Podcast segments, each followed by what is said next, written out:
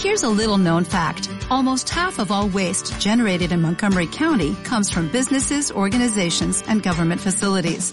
Reducing the amount of waste in your workplace will have a positive impact on our environment. It can also save you money on your disposal costs. Reducing waste and recycling at your business is easy to do and is the law in Montgomery County. Make it your business to recycle right. Learn more at montgomerycountymd.gov slash recycle right or call 311.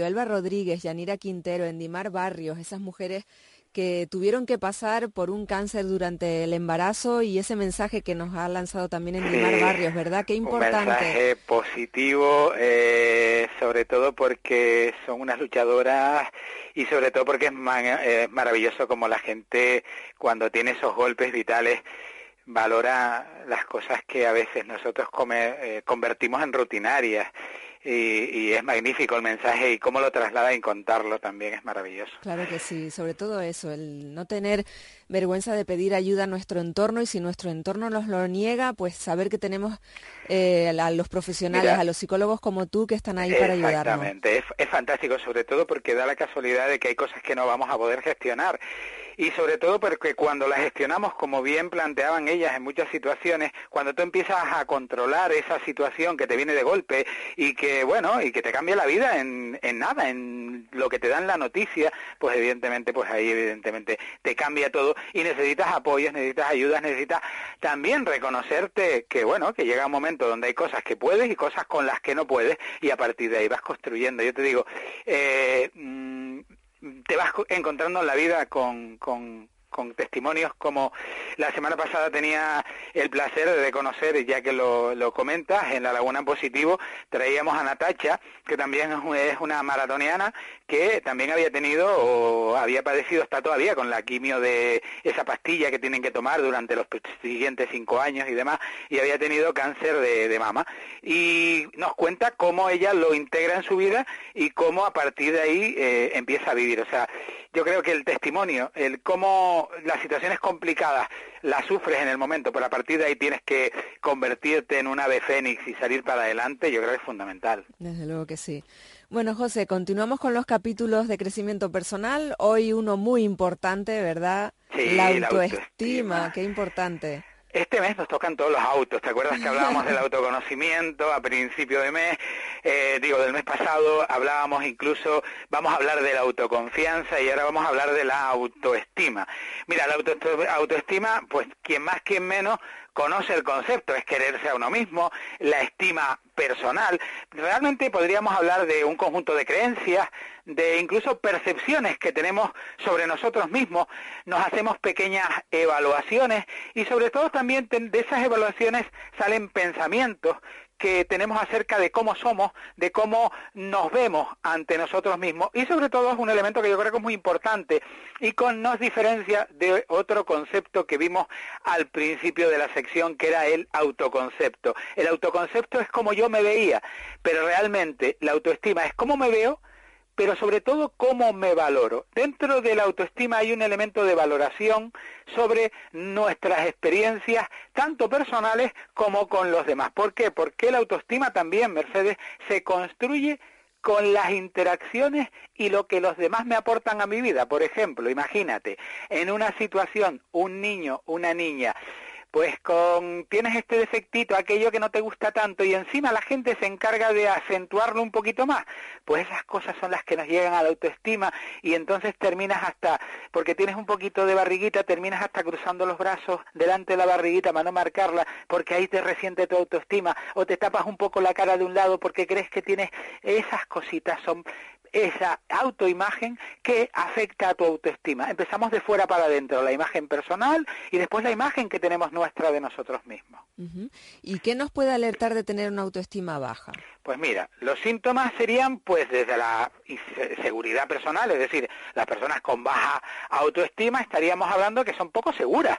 ¿Por qué? Porque tienen miedo. Hablamos de que siempre detrás de la seguridad o de la inseguridad está el miedo a afrontar situaciones con las otras personas. ¿Por qué? Porque ya voy desde el déficit. Yo pienso que valgo menos que tú, pienso que, y entonces ahí estoy eh, comparándome. Otra de las cosas, pues mira, las personas no suelen expresar pues sus opiniones, aquello que les gusta, otra vez por ese miedo, ese miedo que está en nuestra vida presente arriba y abajo, ese miedo que se convierte en miedo al ser rechazado o incluso también podemos pensar en muchas ocasiones que las opiniones que nosotros tenemos pues no van a ser opiniones óptimas. ¿Cuántas veces, y yo ahí está la, la, misión de los profesores, incluso de los educadores, los padres, cuando nuestros hijos quieren expresar algo y bajan, se quedan calladitos y entonces es bueno que les forcemos un poquito así positivamente a decir, vamos, cuéntame, ¿qué piensas tú de esto? ¿Por qué? Porque a veces pensamos que nuestras opiniones, por algún gesto de alguien o en algún gesto que no he sido yo del todo congruente, pues no valen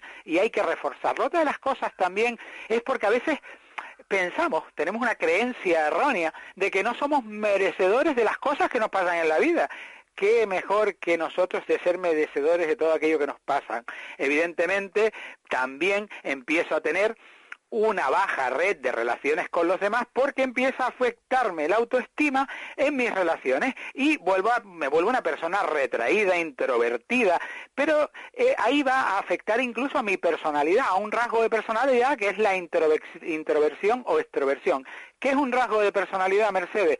Pues algo que va en mí. Y entonces, claro, ya si te das cuenta, la autoestima me afecta ya en cosas más estables de mí. Otra de las cosas, pues mira, las personas con autoestima baja son aquellas que necesitan una aprobación constante de los demás. Son de las que, ah, ¿te ha gustado? ¿Te gustó aquello? Pero mira, eh, cuando realmente no tienes esa opinión de que todo. Y por otra, lo último, yo creo que es algo muy importante, es que casi cuando las cosas salen mal, ellos se culpan a sí mismos. Es decir, cuando las cosas eh, no, no, salen como ellos creen, la causa de las cosas creen que son internas, de su falta de habilidades, de que no lo han sabido. Pero cuando salen bien, son de causas externas. ¡Ay, qué suerte tuve! Pues qué, qué pena, ¿no? La verdad que debe ser bastante angustioso eso. Pero el problema es que la, la baja autoestima o problemas con autoestima quien más, quien menos siempre hemos tenido. o tenemos parchitos que ponemos en la autoestima, porque vamos poniendo parches. A mí me gusta toda mi autoestima, pero aquello que tiene que ver con mi nariz o con mi... Mm, yo aquello... Eh, eh, no termino de aceptar mi imagen personal, que también es importante con la autoestima, pues es aquello...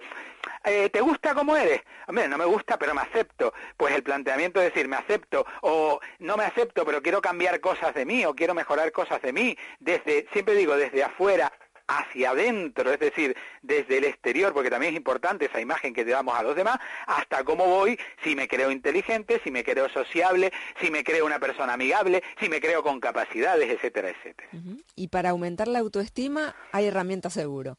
Claro, las que estamos dando constantemente. Y la primera es no machacarte, Mercedes, porque las personas que tienen autoestima baja están todavía con, todo el día con el pensamiento. Son de las que ponen la lavadora muy a menudo y entonces están todo el día con esa. Poner la lavadora, por si hay alguien nuevo, es darle vuelta a dos o tres pensamientos que normalmente son devaluativos sobre ti, sobre tus defectos y sobre eh, esas situaciones de que no te han salido bien. Y entonces cada vez que estás, pues te quedas en blanco, salta la lavadora y te dice, ay, ¿te acuerdas aquella vez? ¿Ves? No te salió bien. Ten cuidado que ahora hablas con no sé quién y te va a salir mal.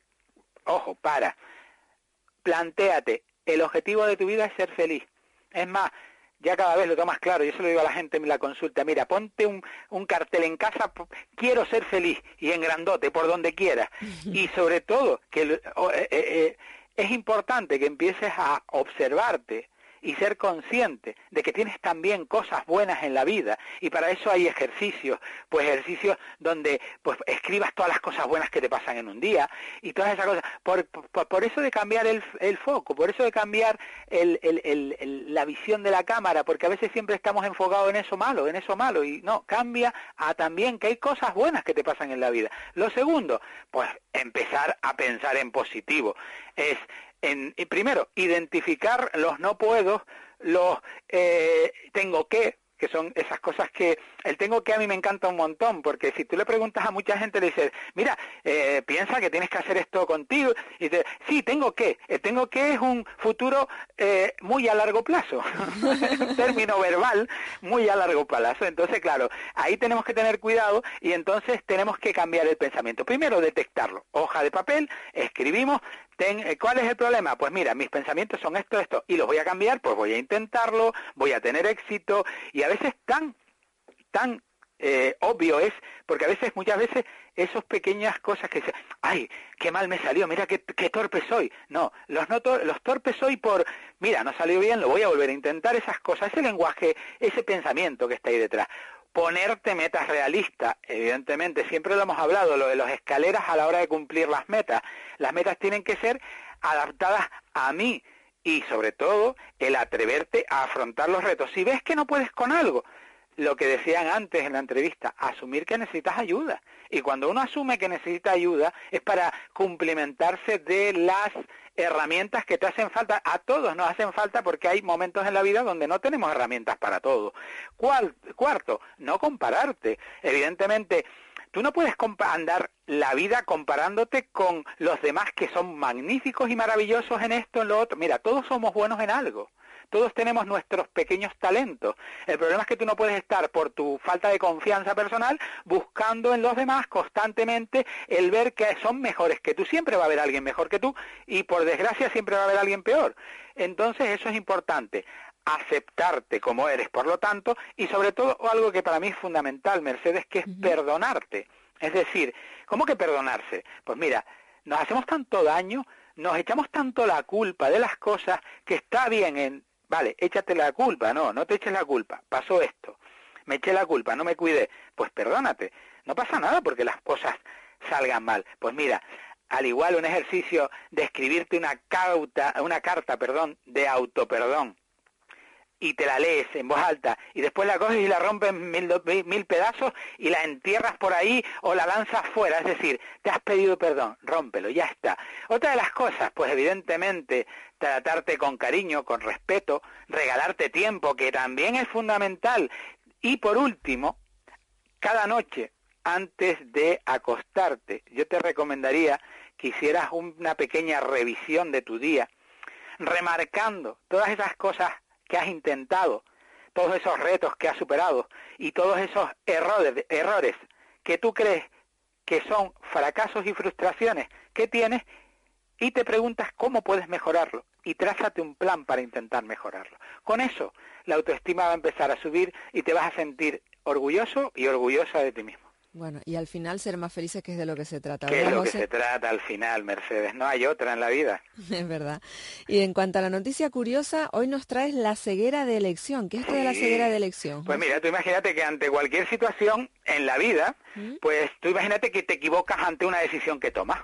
Ajá. Y tú ves que es un error, pero garrafal. Tú dices, mira, yo tenía que haber cogido blanco y cogí negro. A todos nos pasa. Exactamente, a todos nos pasa. Pues mira, tú eres capaz de autoconvencerte que aunque lo que cogiste es que no era bueno, no es bueno, tú dices, pero es lo que yo necesitaba. ¿Cuántas veces lo hemos dicho? claro, al final, como no hay vuelta atrás, pues, te convences de que era lo mejor. De que era lo mejor. Entonces, mira, eh, lo que tenemos que plantear, se hizo un pequeño estudio con 120 personas y mira, se les mostraban eh, fotografías de eh, chicos y chicas de caras em, atractivas. Y claro, tú elegías la que te parecía atractiva. Entonces, había a un grupo control que, bueno, decían, esta atractiva, esta no, y, y se comprobaba y bien. Y después había el grupo de investigación, era un grupo que se le escondía y se le cambiaba la cara. Es decir, tú imagínate que tú elegías la, la chica o el chico que querías guapo y ellos te mostraban el que querías feo y tú decías, este es el que tú dijiste que era guapo. Claro, tú imagínate, decías, no, no, pues mira, tristemente, mira cómo somos. La gente que tardaba más tiempo a la hora de pedirle una explicación, solo el 27% notaban el cambio de la foto. ¿En serio? O sea, por no llevar la contraria. Por no llevar la contraria, sí, tú te auto lo que te, en más tiempo crees porque los que se le mostraba sobre la marcha decían, no, está equivocado, pero aquellos se le decían, para, piensa un poquito, tú piensas, ¿realmente crees que es la, pues personas llegaban a tal convencimiento que solo el 27% decían que, que, que, que, había cambio, el resto, o sea, casi el 70 y pico por ciento decían que no había cambio, que era la foto que habían elegido. Claro, pero lo, peor, lo peor es cuando se le pedía que argumentasen por qué habían, elegido. Claro, pues te imaginas, ellos decían que, que, que, claro, que bueno, que no era la persona más agradecida, pero tenía su belleza interior. lo justificaban. Ya lo justificaban como sea. Exactamente. Por lo tanto, conclusión, que normalmente ante los errores, normalmente terminamos adaptándonos a las circunstancias cambiantes. Eso es bueno por un lado y es malo por el otro, porque si al final nos adaptamos mucho y nos engañamos mucho, pues tampoco es tan bueno, ¿vale? claro al final tiene su parte negativa. Su parte negativa, exacto. Bueno, pues tomamos nota, claro que sí. José Rivero, psicólogo general sanitario, experto en psicología positiva. Gracias, José. Pasa buen fin de semana y seguimos tomando buena nota cada sábado contigo en este crecimiento personal que estamos haciendo en este programa. Gracias a ti. Y como siempre, hágame el favor de ser inmensamente felices. Hasta la semana que viene. Adiós. hasta luego. Tiempo de alicios. Vuelve la Feria Regional de Vino, Queso y Miel de Canarias, una iniciativa de la Consejería de Industria, Comercio y Artesanía del Cabildo de Gran Canaria y la Mancomunidad de Medianías de Gran Canaria.